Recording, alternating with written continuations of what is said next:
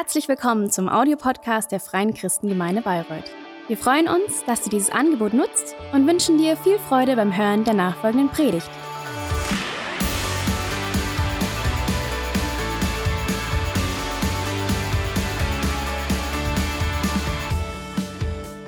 Guten Morgen, ihr Lieben. Also keine Sorge, das ist jetzt nicht eine Predigtserie nur für Verheiratete, ähm, sondern äh, jeder, egal wie dein Beziehungsstatus ist, ähm, du kannst was lernen, du kannst was mitnehmen. Ähm, das sind allgemeingültige biblische Prinzipien aus Gottes Wort, die werden dir nicht nur in der Ehe helfen, sondern die werden dir grundsätzlich helfen, ähm, besser deine Beziehung zu gestalten. Ähm, und wir haben diese Predigtserie, die jetzt an den vier Sonntagen, wir haben, äh, haben wir Beziehungsziele genannt.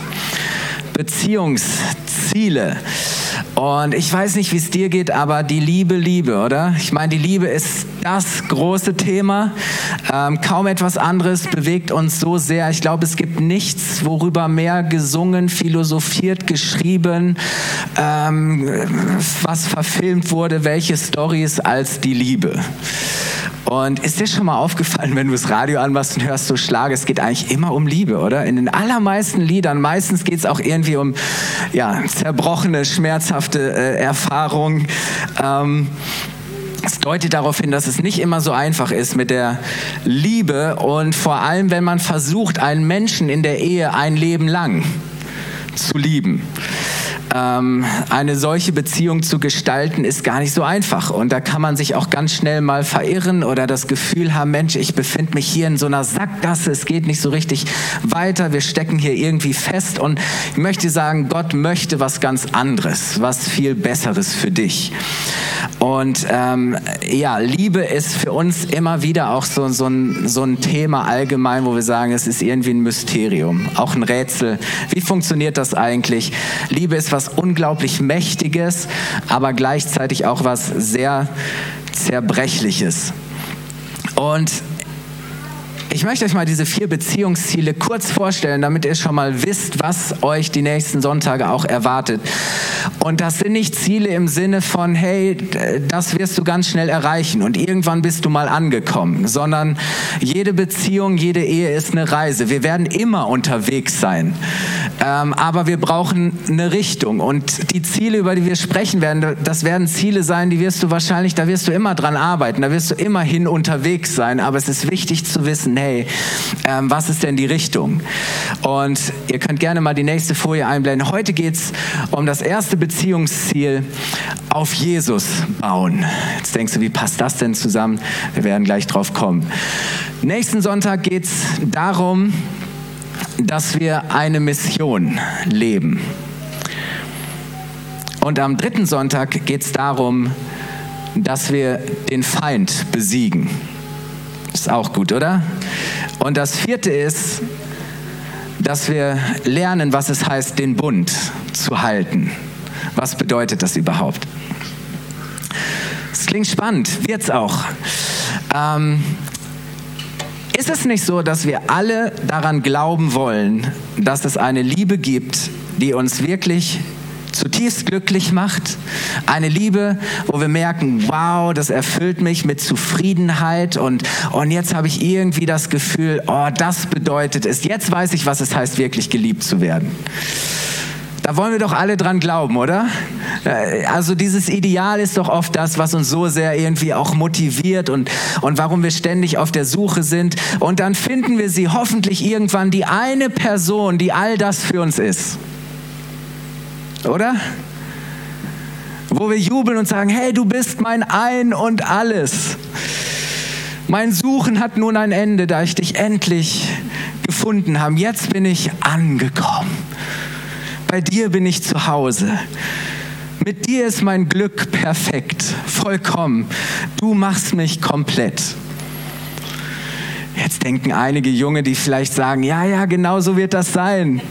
Das ist das Ziel. Und ich merke schon, die, die vielleicht schon länger verheiratet sind, die sagen, ja, so habe ich auch mal gedacht. So, diesem Ideal bin ich auch mal hinterhergejagt. So. Stimmt das? Gibt's das? Oder sind wir nicht manchmal nicht auch ein bisschen ernüchtert, weil wir empfinden, dass es nicht ganz das ist, was wir uns vielleicht irgendwann mal erhofft haben. Und wie oft haben wir das Gefühl, dass wir, dass wir so ein Ideal haben von Liebe, eine Idealvorstellung, aber so wir merken, wir scheitern ständig daran.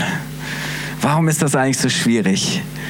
Und äh, viele Menschen fragen sich heute, warum braucht es überhaupt noch die Ehe? Warum überhaupt noch diesen Versuch starten, diesen Anspruch haben, dass eine Beziehung, eine Liebe ein Leben lang halten könnte? Ist doch viel zu anstrengend. Die Ehe ist ein Auslaufmodell. Ich kann doch auch lieben ohne Ehe. So, warum, was, was macht das für einen Unterschied? Das ist ja das, was wir, was wir irgendwo um uns herum erleben und was wir vielleicht selber auch äh, manchmal so Gedanken uns beschleichen. Ähm, und die Frage ist, hey, haben wir es haben nie gelernt, wirklich zu lieben? Sind wir, sind wir einfach unfähig zu lieben? Oder haben wir irgendwas nicht richtig kapiert? Und ich finde die Frage interessant, was verstehen wir eigentlich unter wahrer Liebe? Was verstehen wir unter wahrer Liebe? Wie sieht solch eine Liebe eigentlich aus? Ich meine, wenn man nach was sucht, dann sollte man eine Vorstellung, eine Idee davon haben, ähm, wie sich das zeigt. Und ich habe gedacht, interessant ist ja auch die Frage, wer definiert überhaupt? Wer definiert, was wahre Liebe ist?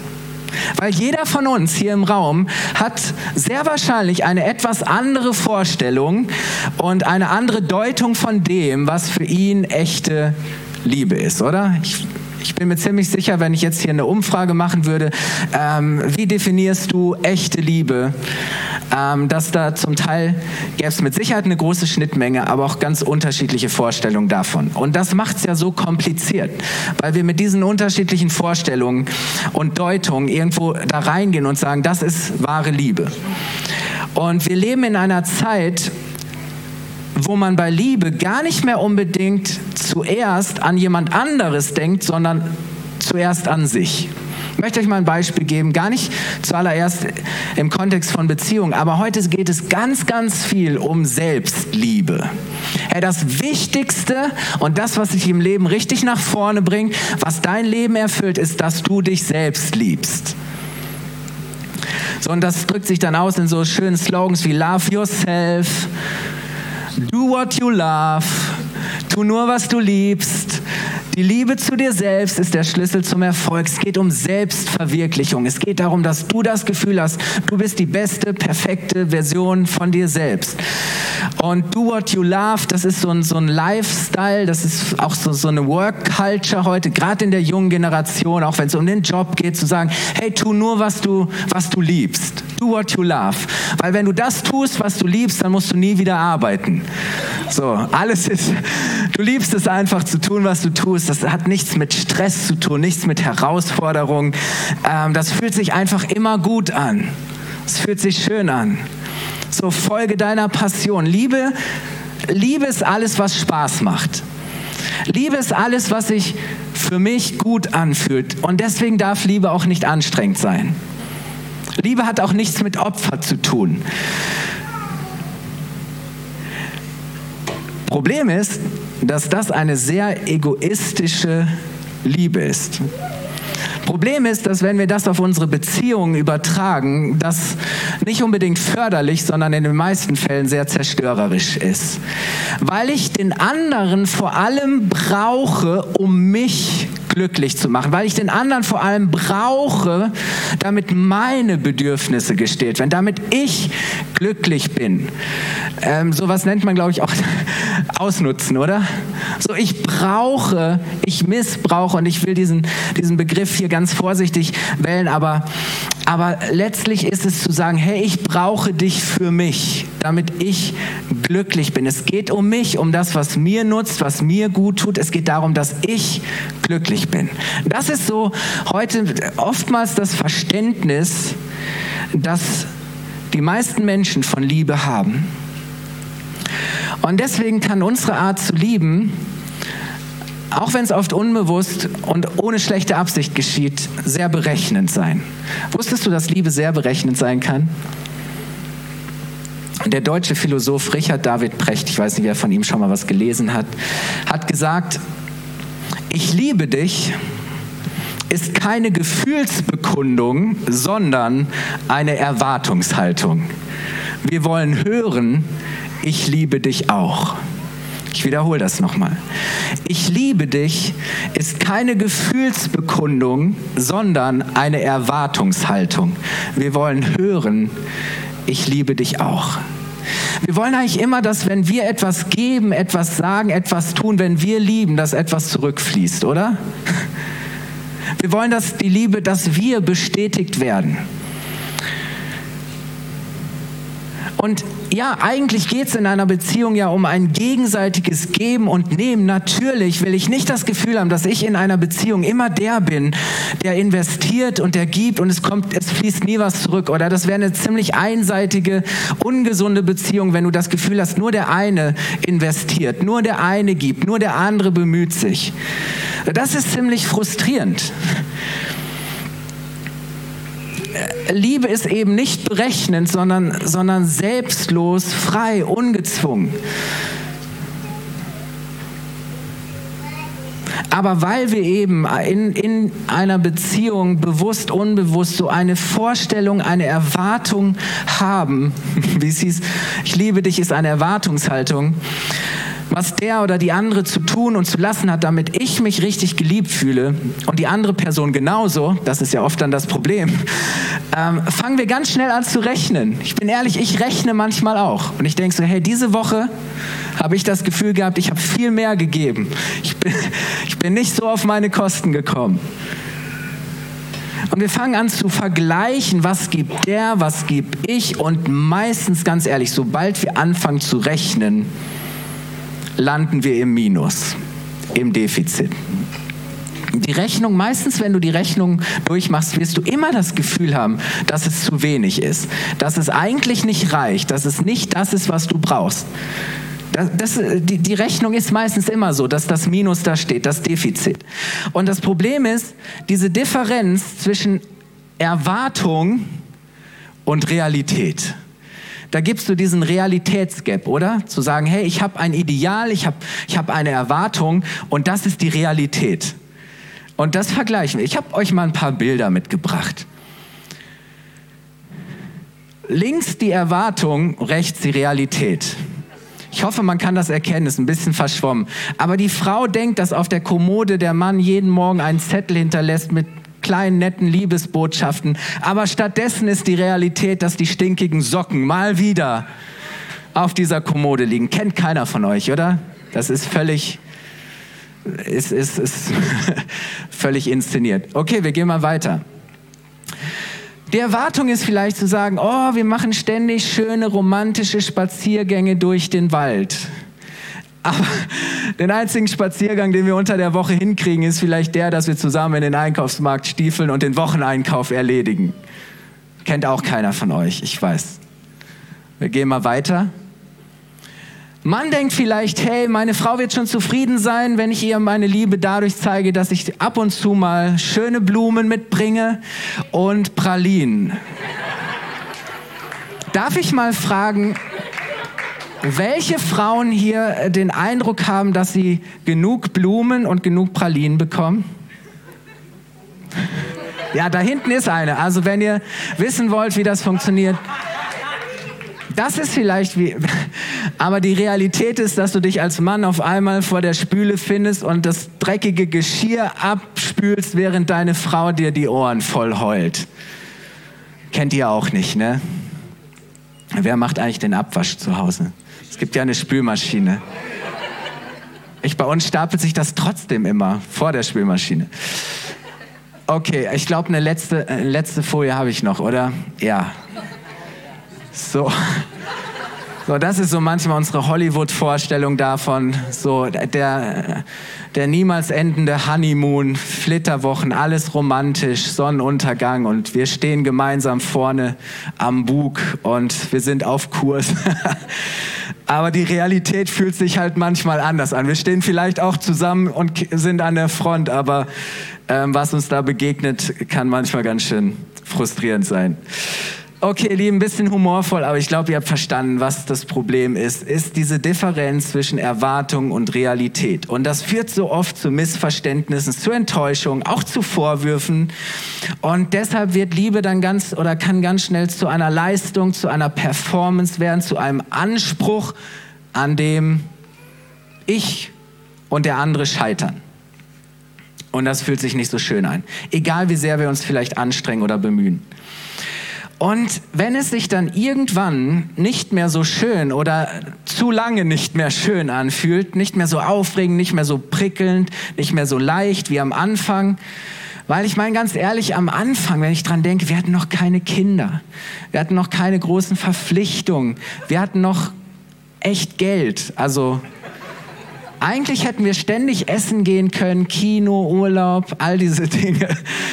Ähm, und heute, ja, ist es halt nicht mehr das. Flitterwochen waren schön, Urlaub ist heute auch schön, aber es ist halt nicht mehr das, was es vielleicht am Anfang mal war. Ich erinnere mich noch, wir waren in einer Männerkleingruppe, saßen wir hier zusammen, alles junge Familienväter.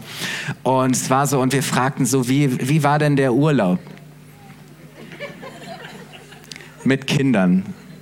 Und einer aus, aus einem in der Runde platzt es raus und er sagt, das ist kein Urlaub.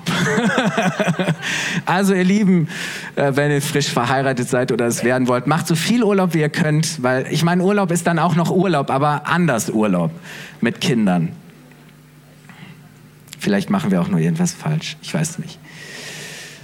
Okay, aber das Problem ist halt, ähm, dass, dass mit der Zeit sich einfach ganz, und das ist völlig normal, Dinge ändern. Das, das dass Liebe auch sich verändert, was ja gar nicht verkehrt sein muss. das Problem ist nur, wenn Liebe nur ein Gefühl ist, dann sind wir ganz schnell am Ende, weil wir fühlen das nicht jeden Tag. Wenn wir denken, hey, Liebe muss sich immer so anfühlen, so romantisch und so euphorisch und so völlig schmetterlingsmäßig, wie das vielleicht mal am Anfang war, dann denken wir so, oh, was habe ich denn da verloren? Irgendwas muss doch jetzt hier falsch sein. Nein, Liebe ist nicht zuerst ein Gefühl, sondern Liebe ist vor allem eine Entscheidung. Liebe ist, sich für jemanden zu entscheiden, egal wie sich das gerade anfühlt, egal wo wir gerade durchgehen. Zu sagen, hey, wir haben uns dafür entschieden, dass wir zusammenhalten und zusammenbleiben, egal was kommt. Dass wir auch zusammen kämpfen. Wir werden unsere Siege feiern, unsere Erfolge feiern. Und ja, wir werden uns auch in den Armen liegen und wir werden trauern und wir werden auch durch, durch schmerzvolle Dinge hindurchgehen. Aber wir glauben, wir haben Ja zueinander gesagt und wir glauben, dass Gott uns dabei helfen möchte, dass wir gemeinsam durchs Leben gehen können. Aber wisst ihr, unser Dilemma ist, je mehr wir nach, nach dieser wahren, vollkommenen, perfekten Liebe suchen, desto weniger finden wir sie. Jedenfalls nicht bei Menschen. Das ist ganz einfach so. Du kannst die beste Person finden, wo du sagst, hey, es fällt mir nicht schwer, diese Person zu lieben. Aber wahre, vollkommene, perfekte Liebe, können wir nicht bei Menschen, sondern allein bei Gott finden. Ich möchte euch erklären, warum. Unsere Sehnsucht nach bedingungsloser Liebe, Liebe, die nicht berechnend ist, Liebe, die keine Erwartung an uns stellt, nach bedingungsloser, nach vollkommener, perfekter, nach reiner Liebe, ohne irgendwelche falschen Motive oder sonstigem, nach, nach einer ewigen Liebe, wo wir sagen, hey, das ist eine Liebe, die wird immer Bestand haben. Diese Sehnsucht nach einer solchen Liebe kann nur von Gott gestillt werden. Es gibt Fragen in unserem Leben, in unserer Identität, die kann allein Gott als unser Schöpfer und als unser Vater im Himmel in uns beantworten. Es gibt Dinge, die kann nur Gott in dir bestätigen. Nur Gott kann dich retten. Nur Gott kann dich erlösen. Nur Gott kann dich wirklich dir ein erfülltes Leben schenken. In dem Augenblick, wo wir meinen, dass irgendein Mensch könnte das tun, müssen wir enttäuscht werden. Nur Gott kann das. In unserem Herzen gibt es ein Loch, das nur Gott füllen kann. Weil Gott ist so ganz anders. Gott liebt ganz anders. Gott liebt perfekt. Gott liebt vollkommen. Und die Bibel beschreibt diese Art der Liebe mit dem Wort Agape. Hast du vielleicht schon mal gehört im Griechischen. Und dieses Wort steht für eine, eine absolut selbstlose, eine aufopfernde, eine sich völlig hingebende Liebe, ohne irgendwas zu erwarten. Einfach eine Liebe, die, die bereit ist, sich völlig ganz hinzugeben.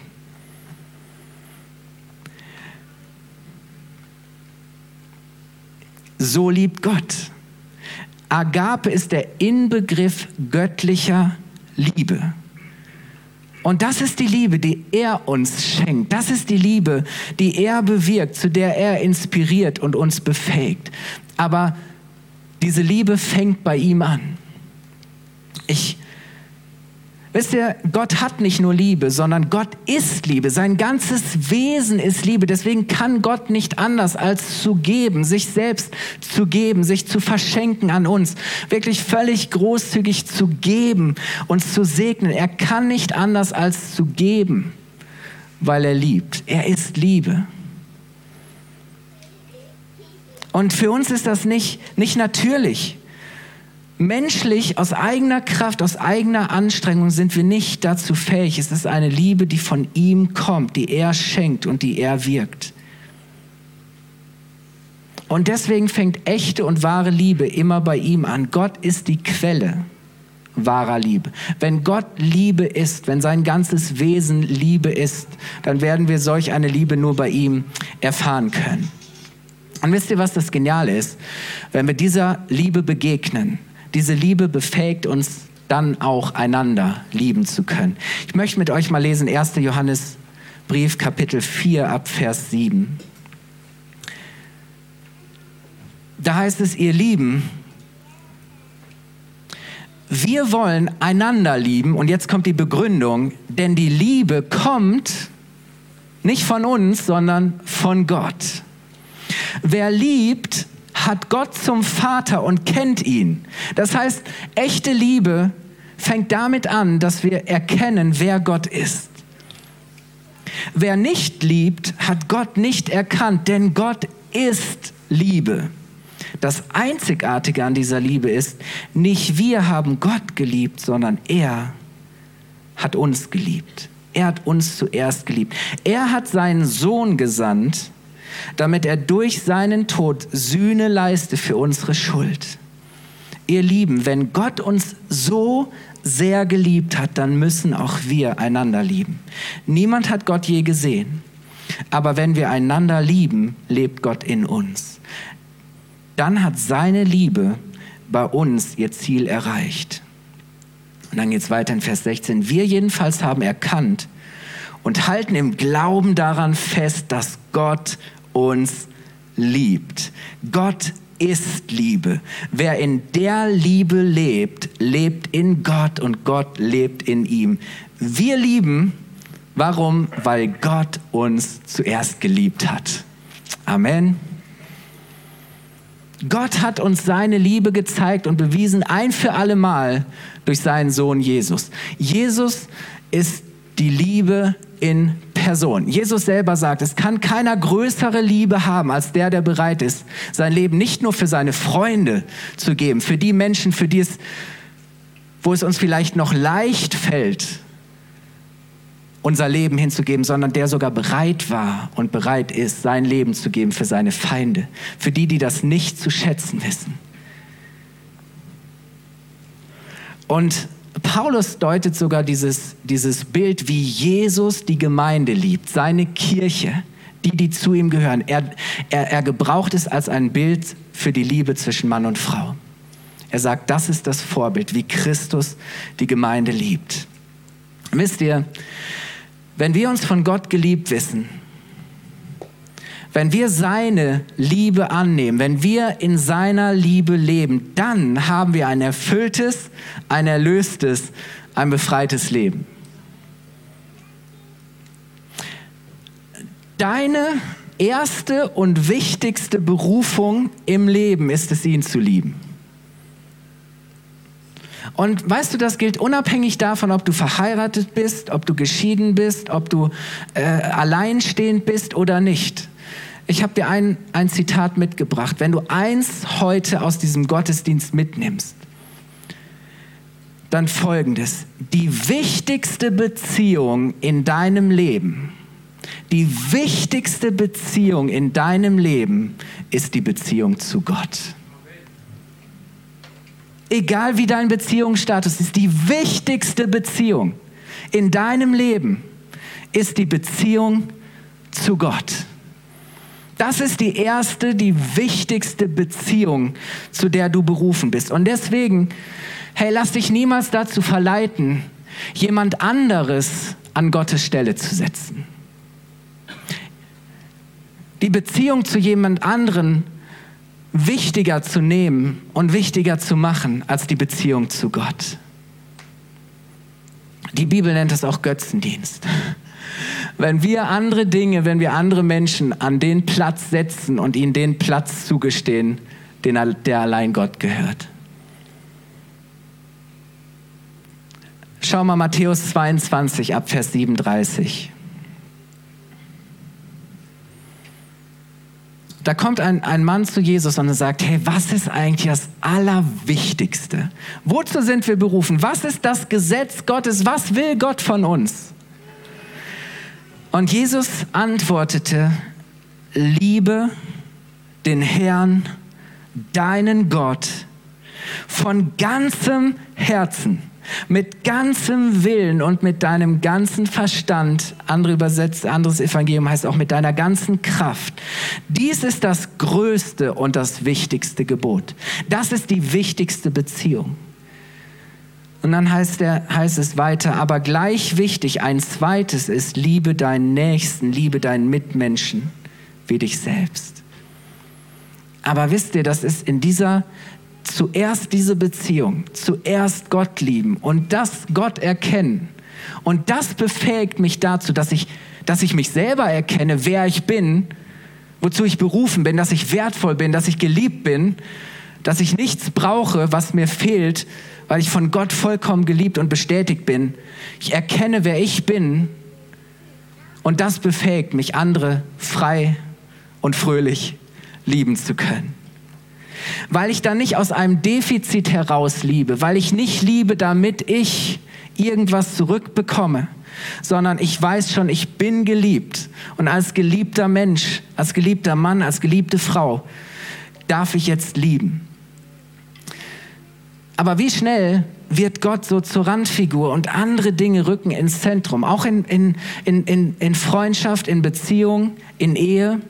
Wie schnell bauen wir unser Leben, bauen wir unsere Ehe um uns selbst und wir drehen uns um uns selbst und es geht um unser Glück. Wir werden nächsten Sonntag darüber sprechen, was es heißt, eine Mission zu leben. Wie schnell bauen wir unser Leben, unsere Beziehungen und irgendwelche Träume, die wir verwirklichen wollen wie schnell geht es darum, dass wir einen bestimmten Lifestyle leben, dass wir einen bestimmten Lebensstandard haben. Und alles, was unsere Beziehung ausmacht, ist, dass wir versuchen, diesen Lifestyle zu leben. Wie schnell kann es auch passieren, dass wenn wir verheiratet sind und Kinder haben, dass wir unsere ganze Beziehung bauen und ausrichten auf unsere Kinder. Und wir leben für unsere Kids, wir geben alles für unsere Kids und ich sage Ja und Amen dazu, weil das ist so wichtig. Aber das ist nicht das Fundament, das meine Ehe und meine Partnerschaft trägt. Das ist nicht das, worum ich meine Beziehung baue. Weil was ist eigentlich, wenn die Kinder irgendwann mal nicht mehr da sind, wenn sie ausziehen, weg sind? Dann ist auf einmal die große Leere da, die große Verzweiflung, dieses nicht mehr zu wissen, was, was können wir eigentlich jetzt noch miteinander anfangen? Uns die ganze Zeit mit den Kindern beschäftigen und ganz vergessen, uns miteinander zu beschäftigen.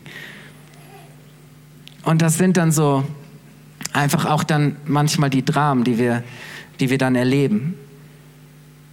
Hey, und deswegen möchte ich dich ermutigen, bau dein Leben, egal in welchem Beziehungsstatus du bist, bau dein Leben auf Jesus, bau dein Leben um ihn herum, mach ihn zum Zentrum. Das ist die beste Ehevorbereitung. Die beste Ehevorbereitung ist, dass du Jesus zum Zentrum in deinem Leben machst dass du dein Leben auf Jesus gründest.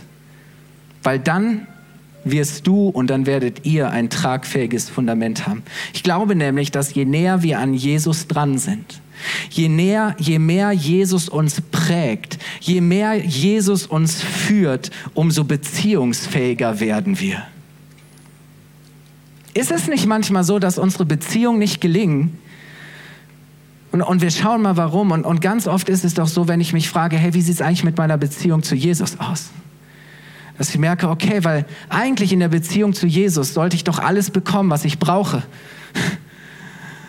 damit irgendwie die Beziehung gelingt, auch wenn mal was nicht funktioniert, aber zu sagen, hey, Jesus schenkt doch Vergebung, Jesus schenkt doch Gnade, ich kann doch barmherzig sein, ich glaube doch an einen Gott der zweiten Chance. Ich glaube doch, dass Gott alles unmöglich ist, selbst das, was mir unmöglich erscheint. Ich glaube doch daran, ähm, dass, dass Gott Herzen berührt, dass Gott Herzen verändert. Das ist doch die Hoffnung, die wir dann haben. Und selbst unser Scheitern und unser Zerbruch sind nicht das Ende, sondern können durch Gottes Gnade der Beginn von etwas Neuem sein. Aber ich glaube, auf diesem Fundament, auf Jesus, können wir eine gelingende und erfüllende Ehe aufbauen. Können wir überhaupt ein gelingendes, erfüllendes Leben bauen. Aber ich möchte mal sagen, nochmal in Bezug auch auf die Ehe. Ich habe euch ein Bild mitgebracht, ein Dreieck. Ganz was Simples. In einer Christuszentrierten Ehe ist Jesus die Nummer eins und der Partner, die Partnerin, die Nummer zwei. In einer Christuszentrierten Ehe ist Jesus die Nummer eins und der Partner, die Partnerin, die Nummer zwei. Das klingt nicht so romantisch, oder? So, bist verheiratet, sagst, ich muss dich enttäuschen, aber du bist nicht die Nummer eins. Die Nummer eins ist schon vergeben. Der erste Platz gehört Jesus. Das ist die wichtigste Beziehung. Du bist die Nummer zwei. Du bist die zweitwichtigste Beziehung. Aber weißt du, ich sag dir, wenn Jesus die wichtigste Beziehung ist, wird, diese, wird die Beziehung zu Nummer zwei so viel besser werden. Ich glaube es echt so sehr. Ich erlebe das. Weißt du, wenn Christus deine Nummer eins ist, ob du verheiratet bist oder nicht, dann bist du nicht allein dann bist du niemals verlassen. Das heißt nicht, dass du kein erfülltes und gelingendes Leben führen kannst, weil dein Glück hängt nicht davon ab. Du weißt sowieso, dass niemand außer Jesus dich retten kann. Dass, dass nur Jesus dich heilen kann. Wisst ihr, so oft meinen wir, oh, wenn ich mit dieser Person zusammen bin, dann werden sich all meine Probleme lösen. Diese Person kann mich retten aus meinem Problem. Diese Person kann den Schmerz in mir heilen, kann meine Bedürfnisse stillen. Aber nur Jesus kann das. Weißt du, Jesus betet für dich, dass dein Glauben, dass dein Vertrauen auf Gott niemals aufhört. Jesus hat sein Leben für dich gegeben. Er führt und er leitet dich, wenn du nicht weiter weißt. Er spricht zu dir. Er wirkt in deinem Leben. Wenn du schwach bist, schenkt er dir Kraft. Wenn du wankst, hält er dich. Wenn du ratlos bist, inspiriert er dich.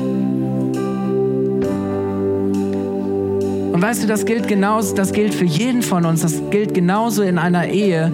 Es ist nicht perfekt. Es muss nicht perfekt sein. Es wird nicht perfekt sein. Aber wenn Jesus da ist, dann, dann, dann, dann ist zwischen uns ein Band, etwas, das uns verbindet. Und mit seiner Kraft und mit seiner Gnade kann das gelingen, was wir vielleicht nur noch für schwer möglich halten.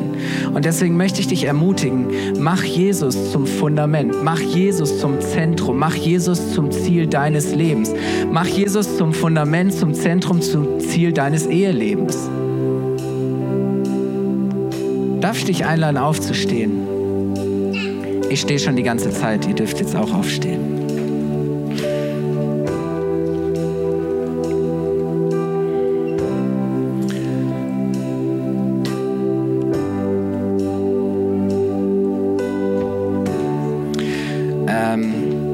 Weißt du, dass wenn du auf Jesus baust und wenn Jesus die wichtigste Beziehung in deinem Leben ist, es wird dich sowas von frei machen, hey. Du kommst raus aus diesem Krampf, dass du, dass du meinst, andere müssten das leisten. Ich, ich bin so froh, dass, dass,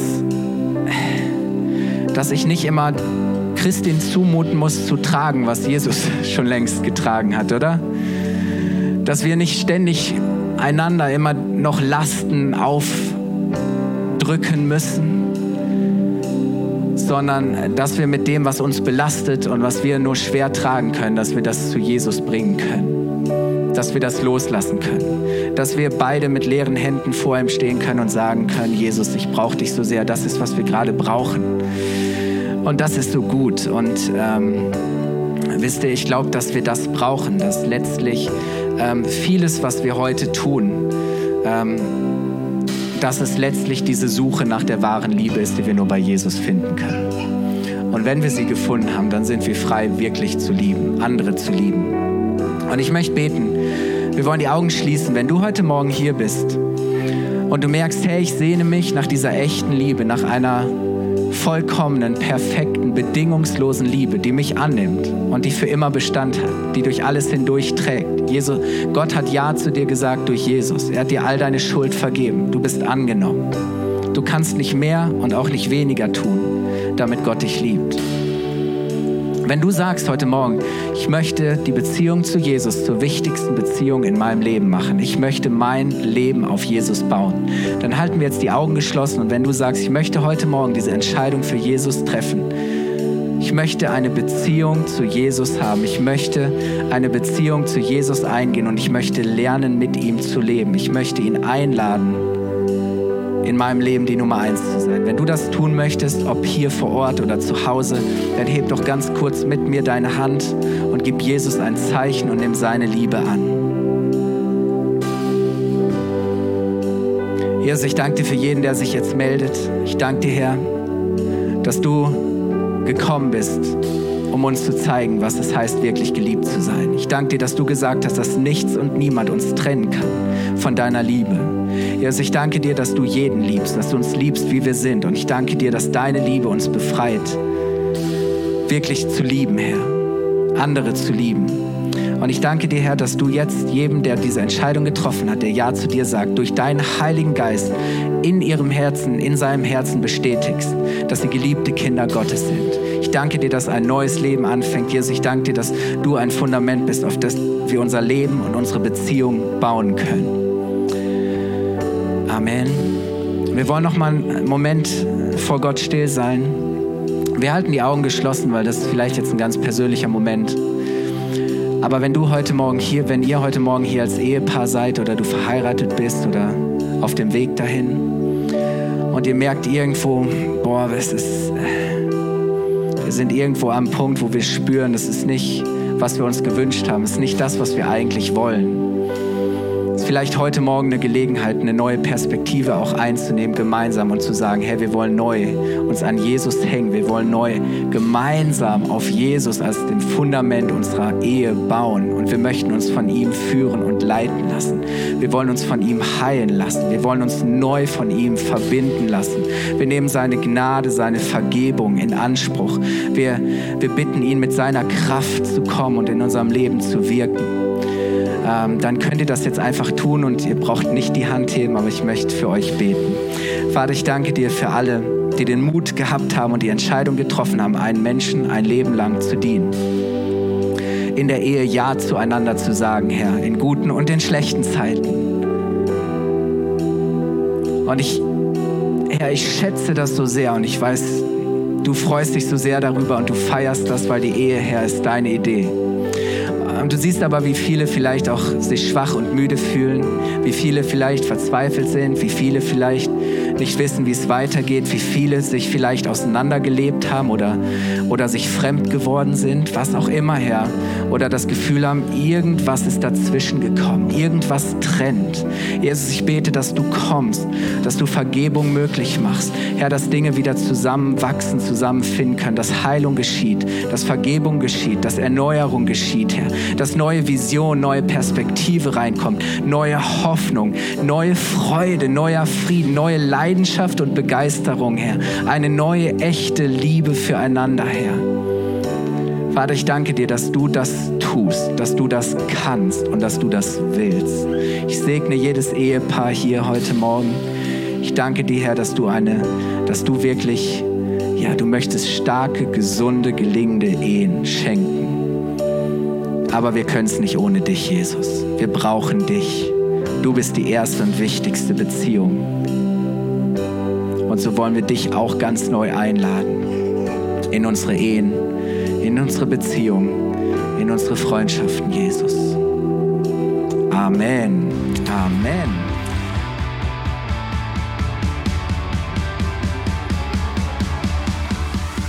Hat dir die Predigt gefallen? Gerne kannst du sie mit Freunden teilen oder uns einen kurzen Kommentar hinterlassen. Noch mehr würden wir uns aber freuen, dich persönlich kennenzulernen. Du bist herzlich eingeladen, einen unserer Gottesdienste am Sonntag zu besuchen. Alle Infos findest du unter www.fcg-bayreuth.de. Dort kannst du uns auch eine persönliche Nachricht schreiben, wenn du mehr über ein Leben mit Jesus erfahren möchtest oder andere Fragen zum christlichen Glauben hast. Bis zum nächsten Mal. Ade!